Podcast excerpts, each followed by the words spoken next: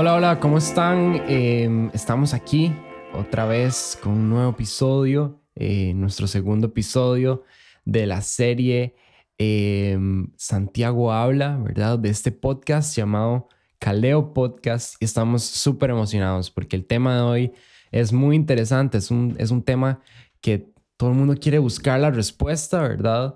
Y, y sí, entonces, eh, gracias por escucharnos, gracias por estar aquí con nosotros. Y aquí dejo a, a Charlie que se presente, ¿verdad? Que es el que nos ha estado acompañando en esta serie. Listo, un gusto saludarlos a todos. Estamos aquí bien entusiasmados de continuar esta serie, de ver qué es lo que nos está contando Santiago man, en, esta, en esta oportunidad y ahora con este tema que, que se las trae. Es un tema que, que la verdad tiene ahí eh, preguntas, más dudas, incluso en el caminar diario de lo que uno va buscando, siempre sale ese tema, ¿verdad? Importante darnos cuenta cómo descubrir, ¿verdad? El hecho si lo estoy haciendo bien, si vamos por buen camino, ¿verdad? Sí, y, y ¿por qué estamos hablando de eso? Bueno, el episodio de hoy se titula El verdadero cristiano, el cristiano de la Biblia. ¿Por qué vamos a hablar de esto? Bueno, de todos los temas que habla Santiago es este, ¿verdad? Y, y él, él dice algo sobre cuál es la verdadera religión, ¿verdad? Y creo que es un tema que todo el mundo, como vos decís, en, eh, trata de ver si lo está haciendo bien, ¿verdad? O si, tiene la respuesta correcta. ¿Por qué? Porque hay tantas religiones, ¿verdad?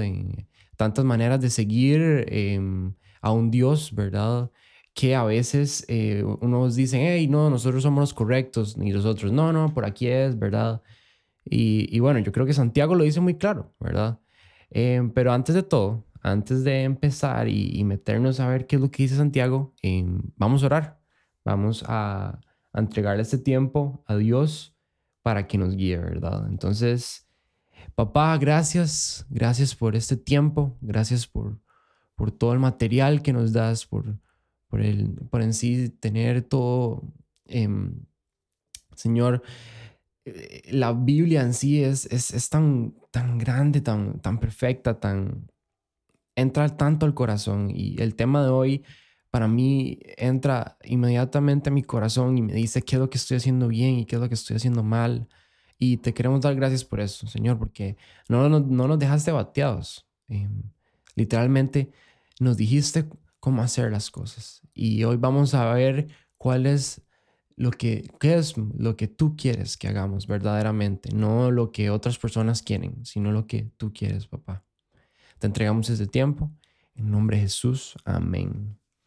Entonces, sí, estábamos hablando de, de qué es lo que dice Santiago, ¿verdad?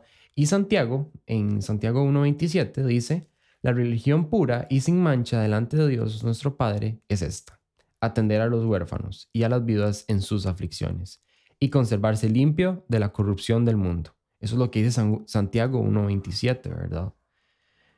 ¿Qué, ¿Qué, te parece esto? Sí, y, y, quiero aclarar algo de una vez con el concepto de la palabra religión. Eh, por mucho tiempo yo pensé que religión era no solamente cómo se le determinaba a alguien por sus creencias, ¿verdad? O sea, si era católico, a lo esto, o cristiano, lo que sea, ¿verdad? Eh, pero buscando el concepto normal, o sea, el significado de la palabra, man, eh, religión es simplemente algo que se refiere a un conocimiento de una cosa divina, ¿me entendés? Y que está vinculado, dice, es un vínculo, perdón, entre el hombre y Dios o los dioses, dependiendo de la religión, ¿verdad? Y que dice que rige a la persona su comportamiento según su moral, ¿verdad? E incluso algunos ritos, ¿verdad? Dependiendo de la religión. Pero quiero enfocarme en esto, dice, es un comportamiento según la moral de lo que cree, ¿verdad? Y creo que aquí es importante, como lo hizo Santiago, aclarar eso, de que no es reglas o normas o cosas por hacer o no, sino que es el comportamiento, en este caso de Dios, del único Dios verdadero, que nos pone a nosotros ante las personas, ¿verdad? Y como lo dice Santiago, que dice que es de atender a las personas necesitadas, como en el caso de los huérfanos y las viudas, ¿verdad? En sus aflicciones y muy importante, conservarse limpio ante la corrupción del mundo. O sea, es que usted tenga un vínculo con Dios y un vínculo con las personas eh, por las cuales Dios está interesado. Por ejemplo, huérfanos y viudas, ¿verdad? Y es, es literalmente exactamente lo que hizo Jesús, ¿verdad? Básicamente. de y eso es lo que dice la palabra, ¿verdad? Eh, vos me contabas, eh, no sé si le puedes contar a ellos más o menos de, de dónde viene la palabra cristiano. aquí en los apuntitos que tenemos, Gao puso que, que ¿verdad? se le empezó a llamar a los cristianos en Antioquía por primera vez. Eh, cuentan los estudiosos, ¿verdad? La gente que ha estudiado mucho acerca de esto, de que el término cristiano proviene de la comparación que hacía la gente eh, entre los discípulos y Jesús. Cuando Jesús ascendió al cielo, ¿verdad? Y se fue, eh, empezaron a ver que las personas que habían caminado con Jesús se parecían a Cristo. Entonces le pusieron un apodo, le dijeron los cristianos. Se le llamaba a los seguidores, se le llamaba a los del camino, porque normalmente andaban caminando, no se mantenían en un solo lugar, sino que andaban por todos lados. Pero cuando la gente empezó a ver de que esa gente se parecía a Cristo, entonces dijeron, más, esos son cristianos, son cristos pequeñitos, que es la referencia que la Biblia da acerca de estos primeros hombres que iniciaron el caminar de, de la iglesia, ¿verdad? De Jesucristo. Como los juniors. Exactamente. Entonces, más les empezaron a decir cristianos. Ah, ya van los cristos pequeños. Porque en su comportamiento, en su forma de tratar a la gente, se parecían mucho a lo que Jesús hacía a la hora de sanar enfermos, de tratar con gente eh, fuera de las clases sociales, ¿me entendés? Entonces empezaron a llamarlos cristianos. Sí. Y bueno, entonces em, yo creo que ya tenemos claro eso, que es el, el verdadero cristiano, es, es, es el cristiano en la Biblia. Por eso sí queríamos dejar ese título, ¿verdad? Y así nos lo dice Santiago. Quiero volver a leerlo para que lo volvamos a repasar. Dice, la religión pura y sin mancha delante de Dios nuestro Padre es esta.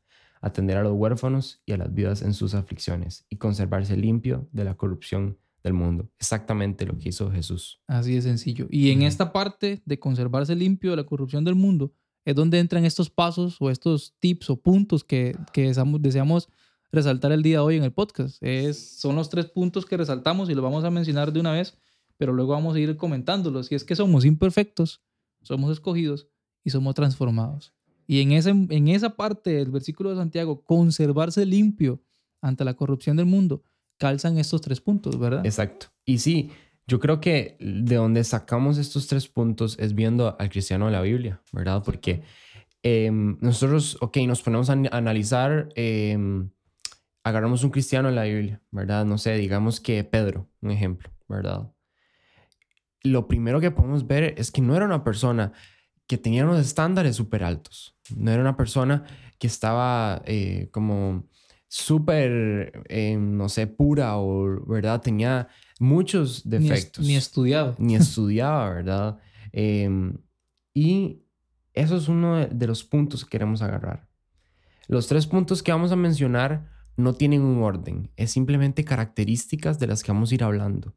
Y una de las características que yo veo en los cristianos de ahora y los de atrás también, los de la Biblia, es que somos personas imperfectas, como lo fue Pedro, Juan, Mateo, Pablo, todas esas personas.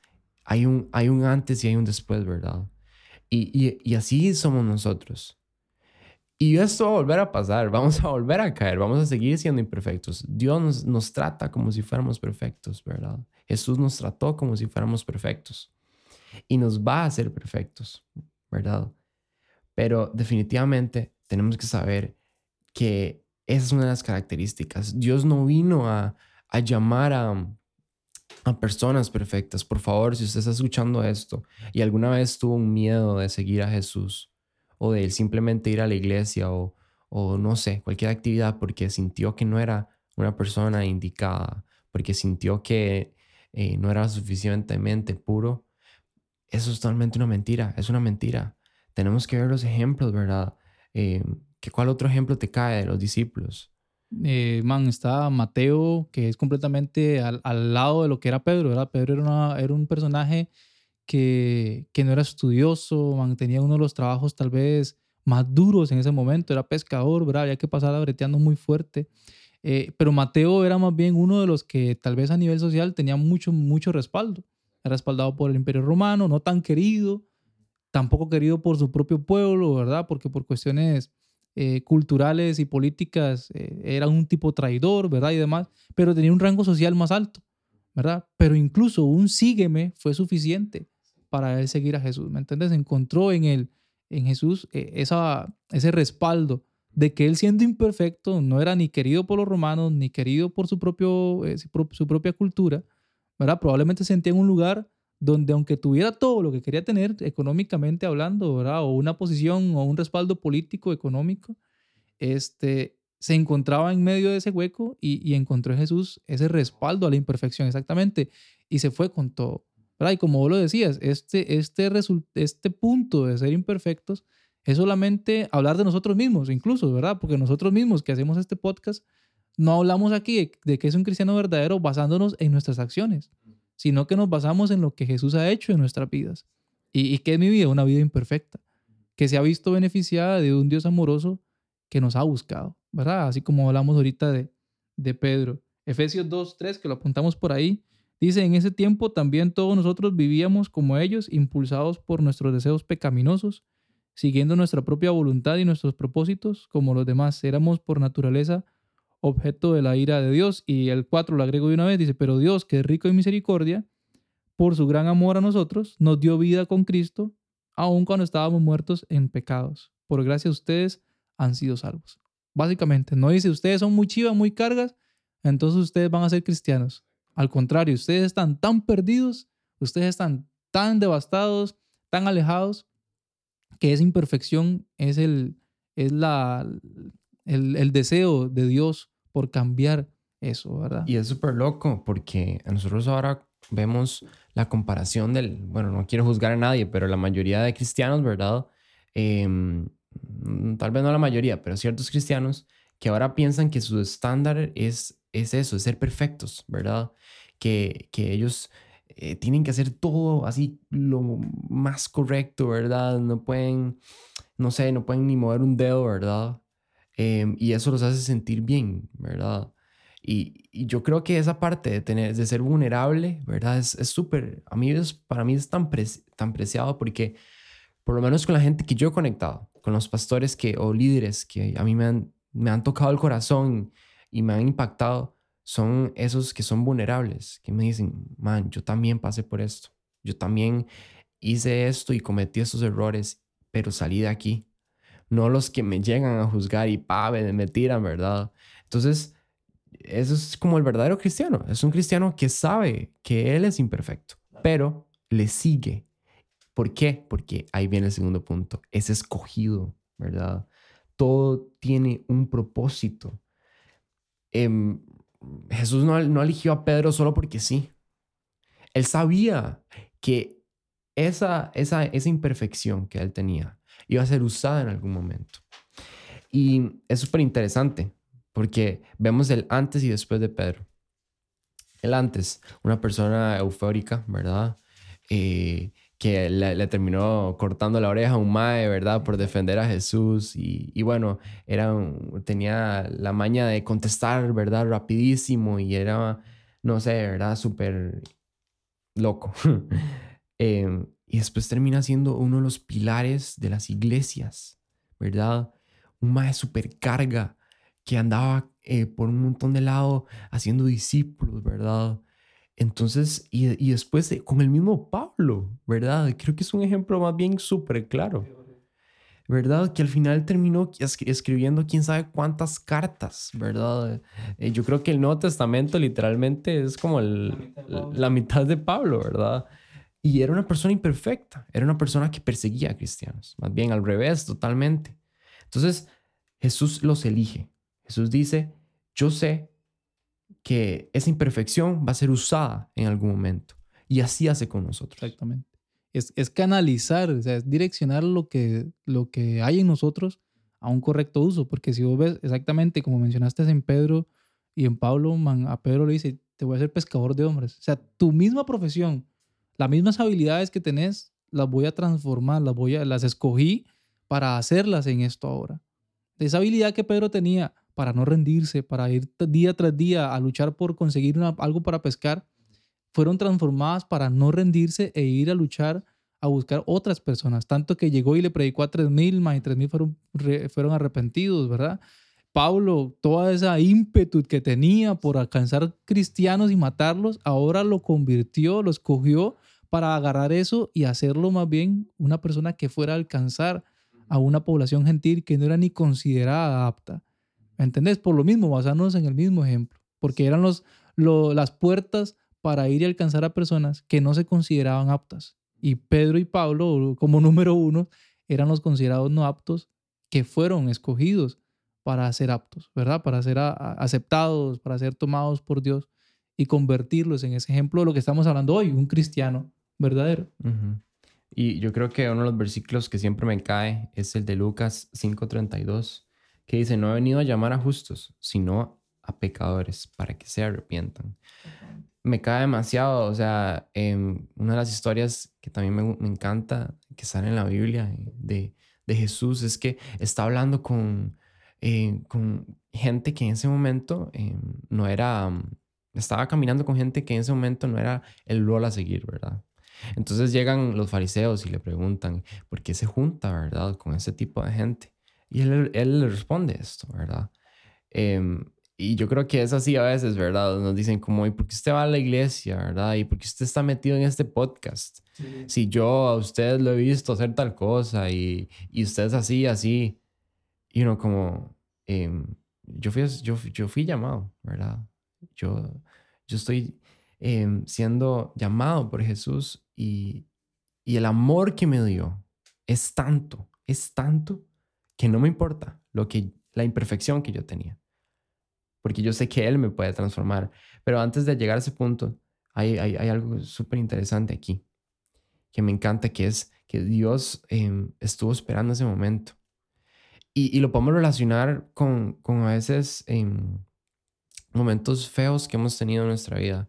¿Por qué? Porque em, a veces eh, la gente tal vez cae en una mentira de que Dios a veces nunca estuvo, ¿verdad? O nunca fue escogido la persona. Porque a mí me pasó esto de pequeño o porque sufrí esto y esto, ¿verdad? Y yo lo comentaba con, con una amiga hace unos días porque ella me contaba de que a los siete años fue diagnosticada con depresión. Y uno dice, my, wow, o sea, ¿cómo una niña de siete años va a tener depresión? Y en esas situaciones uno dice, ¿dónde está Dios? ¿Dónde está ese Dios que me escogió a mí? Y hay que saber, Dios siempre estuvo ahí. Dios estuvo ahí y estuvo sufriendo con uno. Ese día que, que estuviste llorando todo, toda la noche, ahí estuvo Jesús igual, triste, sufriendo contigo, esperándote, esperando a que, a que volvieras a donde Él, o al menos a que tuvieras ese primer encuentro con Él. Y aún así, Él te está esperando. No sé cuál es tu, no, sé cuál es tu situación, no sé si nunca has conocido de, Jesús y Él te está esperando o, o, quieres volver a donde Él. Pero Él está ahí, porque Él te escogió, ¿verdad? Em, no podemos dejar que situaciones feas de la vida nos alejen de Él, porque Él está siempre. Claro. E incluso si, si no queremos ser escogidos, porque hay, hay, que ser sinceros, hay momentos en la vida de uno que uno desea negar o, o retroceder o devolver estas oportunidades que Dios le da a uno. ¿Entendés? Por misma culpa, por vergüenza, eh, por miedo a los pasos que siguen, ¿verdad? Tal vez decimos, no, no, es que yo la verdad ya no quiero esto, ¿me entendés? Me metí en una bronca muy, muy difícil. Eh, hay un, creo que lo he mencionado antes, no sé si con vos, eh, una, una frase que usa un pastor, no me acuerdo quién específicamente, pero dice, hay de las 10 de 10 personas que escuchan el mensaje de Dios, hay 7 que dicen que no y 3 que dicen que no es. 3 porque no lo entendieron y 7 porque lo entendieron también, que entendieron la dificultad del asunto y prefirieron mejor no. ¿Me entendés? Y a veces nosotros queremos negarnos a eso, porque tal vez el siguiente paso que debo tomar o la siguiente actitud que debo tomar es muy difícil, perdonar a alguien o quitar un rencor o incluso ir a pedir perdón. ¿Me entendés? Y a veces queremos echarnos para atrás y decir, no, la verdad es que no quiero que Dios me escoja en este momento. La verdad es que no quiero que Dios me escoja en esta área de mi vida que debo entregar. Y es ahí donde entra este paso de transformados, donde Dios quiere hacer con nosotros. Como decías, eh, ¿cómo, hace, ¿cómo hacemos entender a una persona que a los siete años fue diagnosticada con una situación o que a los siete años pasó por algún abuso, que pasó por alguna situación difícil, un divorcio de sus papás, eh, perdieron plata, no sé, cualquier situación difícil que se nos pueda pasar por la mente, más ahorita que estamos en estos tiempos locos, este, la transformación de Dios es el proceso que nos va a hacer entender esto, que nos va a hacer entender y decir, ah, ya entendí por qué. Hablábamos de Pedro y hablábamos de, de otros discípulos. Pedro, en sus inicios, llamado, ¿verdad? Encontrado en la, eh, pescando, se lo llevan, lo, hacen, lo empiezan a, a, a, entrenar para ser pescador de hombres. Y en uno de los procesos, el man tiene que caminar sobre el agua. ¿Me entendés? Él no era el, el, Pedro que todo el mundo habla ahora. Pedro consolidado, ¿verdad? firme en la iglesia, no sé qué. Era el Pedro nuevito, aprendiendo a seguir a Jesús y que tiene que caminar sobre el agua. Probablemente Pedro en ese momento no haya entendido absolutamente nada, tanto que Jesús le dice, hombre de poca fe. Para mucha gente es un insulto, para mucha gente es sarcasmo, para mí es simplemente una realidad. Pedro estaba aprendiendo en un proceso de transformación. Que Pedro en ese momento, mojado, asustado, vamos a saber que está ahogándose en medianoche en una tormenta con un fantasma que llamaban ellos. O sea, es, es, no, es, no es tan fácil como lo presentan en la, así, ¿verdad? De leerlo por encimita, no es para niños la historia, ¿verdad? Entonces, es un proceso donde Pedro está diciendo, ¿qué hago yo aquí metido? ¿Qué estoy haciendo aquí? Exactamente, pasaron muchos años, Pedro está predicando a 3.000 personas y él dice, ah, ese proceso difícil en el que casi me ahogo, en el que casi me va mal, en el que sufrí mucho, me ayudó. ¿Me entendés? Ese proceso de transformación es el que nos permite entender todas esas cosas difíciles que la vida nos ha traído. Porque hay que recordar algo, estamos en una vida, y Santiago lo decía, la corrupción del mundo. Hay una, estamos metidos en una burbuja donde llueve parejo para todos, donde sale el sol parejo para todos. A todos nos pasan cosas buenas y a todos nos pasan, a todos nos pasan cosas malas. ¿Me entendés? Entonces ahí es donde entendemos de que no solamente yo. Esto que estoy sufriendo no es solamente para mí. Hay muchas otras personas en el mundo que la pasan igual o peor. Y en el proceso de transformación encontramos ese alivio en Dios de decir lo que pasé antes, ahora sirve en las manos de Dios para otra cosa. Sí, porque parte de ser escogidos es que Jesús ya no es el, el Jesús que yo conocía antes, ¿verdad? El Jesús que estaba por ahí, que yo no lo quería meter en mi vida. Es un Jesús que ahora yo, yo lo empiezo a seguir. Y, y eso, empezar a seguir a una persona, empieza a generar cambios en nuestra vida. Y esa transformación, yo no sé si a vos te pasa, pero a mí me pasa que cuando ando mucho con una persona, empiezo como hacer las mismas cosas que ellos hacen, ¿verdad? Como decir los mismos dichos o la misma, los mismos gestos. Los ticos somos malísimos. Los ticos nos juntamos con un colombiano y ya tenemos acento. Vamos a México y tenemos acento. Malísimos. Yo no, yo no puedo ver a un tico diciendo, güey, digamos, me da cólera y todo, ¿verdad? Pero bueno, es parte porque tal vez em, han caminado mucho con esas personas. Y eso pasa una vez que em, le entregamos nuestra vida a Jesús, ¿verdad? Le empezamos a seguir aceptamos de que fuimos eh, escogidos. Jesús empieza a mostrar. Y ahí hay un, hay un pasaje que, que, es súper reconocido de una canción, ¿verdad? Que, que es Gálatas 2.20. Dice, he sido crucificado con Cristo y ya no vivo yo, sino que Cristo vive en mí. Los conocedores fijos saben, ¿verdad? Del campa fijo lo, la han puesto quién sabe cuántas veces, ¿verdad? dice, lo que ahora vivo en el cuerpo, lo vivo por la fe en el Hijo de Dios, quien me amó y dio su vida por mí. Me parece tan, wow, o sea, me parece tan chiva, ya, ya es el Espíritu está con nosotros y ese Espíritu va a pelear tanto, o sea, cada vez que tengamos, em, como hablamos la vez pasada, con tentaciones y pruebas, ¿verdad? Cada vez que nos, nos veamos en una prueba, vamos a aplicar esa fe y vamos a saber que el Espíritu está ahí y, es un espíritu que va a pelear, que va a interceder en esos momentos. Como, como, como contabas la vez pasada con el ejemplo de los perros, ¿verdad? Mientras más alimentamos el espíritu. Y así nos va a tener Dios transformándonos poco a poco, ¿verdad? El espíritu va intercediendo. Y hay que saber algo. En ese camino no todo va a ser perfecto, ¿verdad? Va a haber algo que, que yo le digo la intoxicación, ¿verdad? Creo que, no sé si lo hablábamos la vez pasada, no me acuerdo, yo creo que no. Pero es, es básicamente esto. Cuando yo tengo a Jesús en mi corazón, cuando yo tengo al Espíritu ahí, al Espíritu Santo, y hay ciertas cosas que de mi pasado yo sigo haciendo, es, un, es básicamente intoxicarse. Y eso va, va, a empezar a salir, va a empezar a salir y lo vamos a empezar a vomitar. Y poco a poco vamos a empezar a crecer más y vamos a saber que esas cosas son del pasado Pero tenemos que saber eh, qué es o qué. Eh, El, el punto que estoy poniendo aquí de que ahora Jesús está con nosotros no es que todo va a estar perfecto ahora, ¿verdad? Es- eso quiero dejarlo claro. Va a haber una intoxicación ahí, pero solamente estamos en nosotros qué tanto nos queremos intoxicar, ¿verdad? ¿Qué tan serio nos queremos tomar esto? Entonces, em, literalmente es como oh, vomitarlo, ¿verdad? Es, Código eh, 3312, le digo yo. Ajá, exactamente. El código de. Monster Inc. Cuando encuentran la, Sí, la sí, sí, media. sí. Es ilegítimo. Vamos en la vida con Jesús, vamos en la vida con Dios Ujú.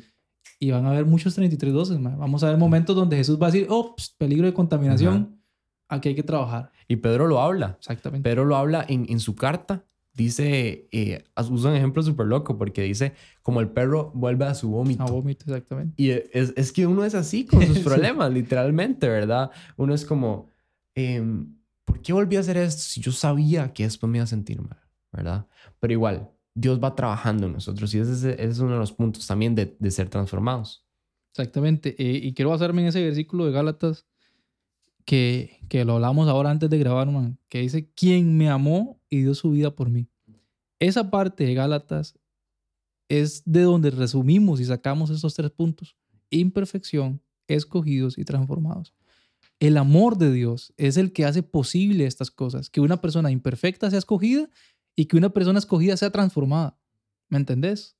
Como decía Gabo, no hay un orden, pero los tres tienen ese, ese conjunto, ese, ese trabajo eh, por, un solo, por un solo objetivo, ¿verdad? Que es mostrar ese amor de Dios, el poder hacer de una persona imperfecta alguien escogida y de alguien escogido alguien transformado.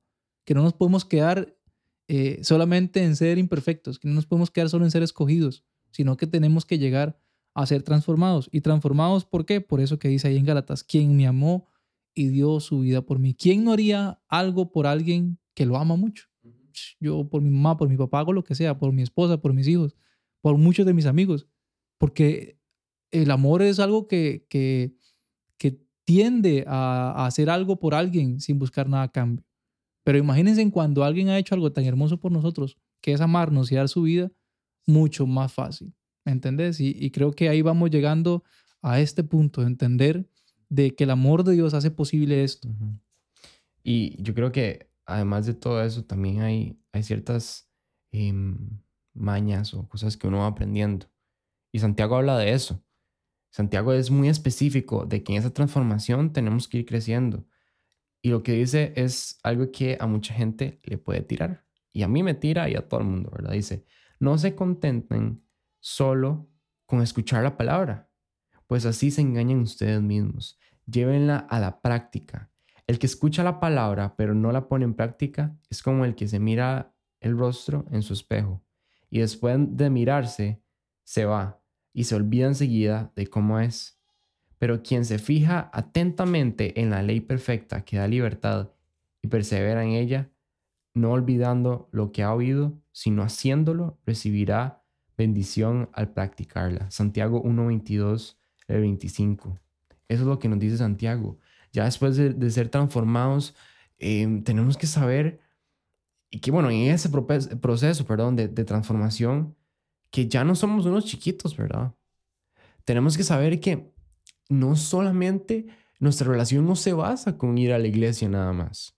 No se basa con ir una vez eh, al año a un campamento y tener un, un, ahí, un momento de Jesús. Fin de un- semana un- divertido. Exactamente. Em, existe un cambio, ¿verdad? Existe un cambio. Sí es, man. Y es que es, es- es tan claro que a veces hasta cuesta qué decir, porque es el, el- el mensaje está directo, ¿me entendés? El mensaje está ahí muy, muy fácil, práctico, de entender de que esto proviene del amor de Dios y de que ese mismo amor de Dios nos impulsa a nosotros a poner el poquito que tenemos que poner de nuestra parte, ¿verdad? Y a seguir estos consejos prácticos que dice, llévala a la práctica. Solamente lo que escuches, lo que leas, llévalo a la práctica. El que escucha la palabra, pero no la pone en práctica, es como aquel que se olvida. O sea, ¿usted sabe lo que es olvidarse de cómo luce uno? sí. ¿Verdad? Solo las O mujeres, es- que, ay, es que no sé si me puse un arete o lo que sea. A veces le pasa, los que tienen chiquilla ahí o Ajá. esposa, sabrán de lo que les hablo, ¿verdad? Pero es, es muy difícil olvidarse de cómo luce uno, ¿me entendés? Pero es así de, de, de, de vacilón la metáfora, la comparación de, de tener algo y decir, "May, es que no me acuerdo cómo hacerlo, ¿verdad? Es que no, y es porque básicamente tal vez nunca lo hice. Pero sí, eh, es importante eh, ser sinceros con nosotros mismos, es importante ser sinceros con Dios, ¿verdad? Y encontrarnos eh, en qué parte de esos tres pasos estamos, o en, en tres pasos, de esos tres puntos, ¿verdad? Y ver en qué área debemos trabajar. Debemos trabajar en nuestra imperfección, ya sea con la paz de Dios, el perdón de Dios, ¿verdad? El, el cómo Dios trabaja en medio de esa imperfección, o trabajar en, en entender que somos escogidos. Hay gente que, que le cuesta entender eso, tal vez ya empezaron a caminar con Dios y demás, pero no han entendido por qué fueron escogidos o para qué fueron escogidos, ¿verdad? Y el paso de la transformación, qué área de nuestra vida eh, debe transformarse, qué área de nuestra vida debe ir cambiando más o menos, ¿verdad? O diferente, porque en nuestras culturas, en nuestras formas de pensar, en las cosas que la sociedad y el mundo nos mete a la cabeza, debemos transformar esas, esas, esos pensamientos, ¿verdad? Sí, y mae, em, eso no todo es o sea, esto va a haber un fruto, ¿verdad? Todo esto lo que estamos hablando va a haber un fruto y ese es el, ese es el cierre de hoy. Gálatas 5, 22 al 23 dice, en cambio, el fruto del Espíritu es amor, alegría, paz, paciencia, amabilidad, bondad, fidelidad, humildad y dominio propio. No hay ley que condene estas cosas. Wow, o sea, vale la pena. No es en vano, exactamente. No es, no es un conjunto vacío de que me arrodillé tres veces y ya no pasó nada, ¿me entendés? Sino que hay un resultado. Hay un resultado y es, y es eso, porque lo vemos en, en, en Pedro, lo vemos en Juan, lo vemos en, en todos estos discípulos, ¿verdad? Lo vemos en personajes del, del, del Antiguo Testamento, Abraham, ¿verdad? Que le terminó literalmente, o sea, Jesús le, Dios le dijo, vaya y literalmente mate a su hijo, ¿verdad? Y él estaba súper confundido y al final, pa, para, ¿verdad? Y llega un ángel y le dice, suave un toque. Esto era porque quería probar tu fe, ¿verdad? Y de ahí se ve un Abraham diferente. Un Abraham que le empieza, deja, deja sus tierras, empieza a seguirle y al final termina siendo el tata de todos nosotros, ¿verdad? Entonces, es ver eso, es saber que existe un cambio. Pero bueno, ¿Me ayudas con una oración para cerrar? Claro, Señor Jesús, te damos gracias por, por este mensaje que nos traes. Gracias porque este podcast puede llegar al corazón, a la mente de muchas personas, Señor. Te pedimos que, que podamos entender que en medio de la imperfección eh, tú estás ahí, que en medio de, de nuestra confusión somos escogidos y que tu mayor deseo es que seamos transformados. Así que ayúdanos no solamente a entenderlo, sino a practicarlo, a vivirlo y a compartirlo con otros, Señor. En el nombre de Jesús. Amén. Amén. Muchas gracias a todos nuestros oyentes. Me será como una radio. Eh, y esto fue en Caleo Podcast.